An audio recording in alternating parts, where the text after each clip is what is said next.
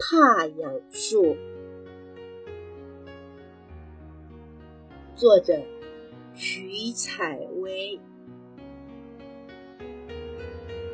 我是怕痒树，偷偷的告诉你，我真的真的真的超级怕痒。不管是谁经过怕痒树身边，轻轻碰它一下。它就会吓得全身发抖，叶子沙沙沙，像触电一样滋。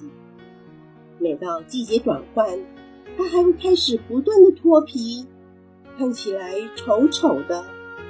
所以从小到大，怕痒树总是被人嘲笑。可是怕痒树既不能逃走，也无力反击，只能任由森林里的小动物捉弄。怕痒树变得越来越胆小了。有时候，小鸟妈妈会在它的身上筑巢，小鸟宝宝发出咿咿呀呀的声音，也会让怕痒树觉得好痒，好痒。我是一个胆小的人，我一点用也没有。这个世界大概不需要我吧？只有飞鼠波波总是鼓励着他：“你不要怕。”先怕了，你就真的是胆小的人了。也许有一天你会发现自己的力量可以帮助很多很多人哦。怕养树身上的小小种子，总会趁着起风的时候，一起飞出去看看外面的世界。一连下了几天的大雨，趁着今天放晴，小种子们结伴出去玩喽。它们飞呀飞，从森林飞了出去，越飞越高。一个小种子突然大喊：“你们快来看啊！”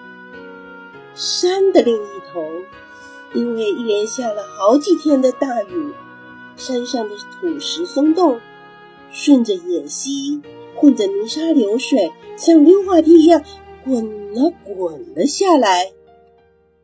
这时，森林中最有智慧的长者老山羊说：“在你们都还没有出生之前，对面的山曾经发生过可怕的灾害，山上的土石崩落下来，挡住了河道，形成了可怕的堰塞湖。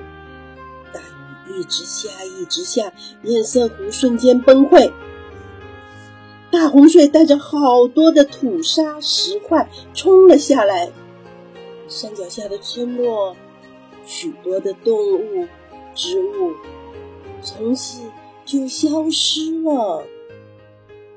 小松鼠说：“哎，好奇怪，为什么有阵阵土臭味传来？”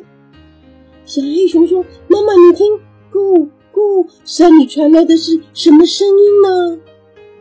小山羊说：“从山上流下来的溪水，夹带着土沙和漂流木。”越来越浑浊，到底发生了什么事啊？我好害怕呀！天空又下起了雨，山里出现了许多不寻常的征兆。这个时候，怕痒树害怕的直发抖。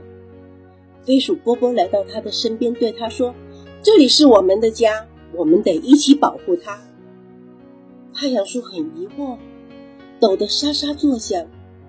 他不知道自己可以做些什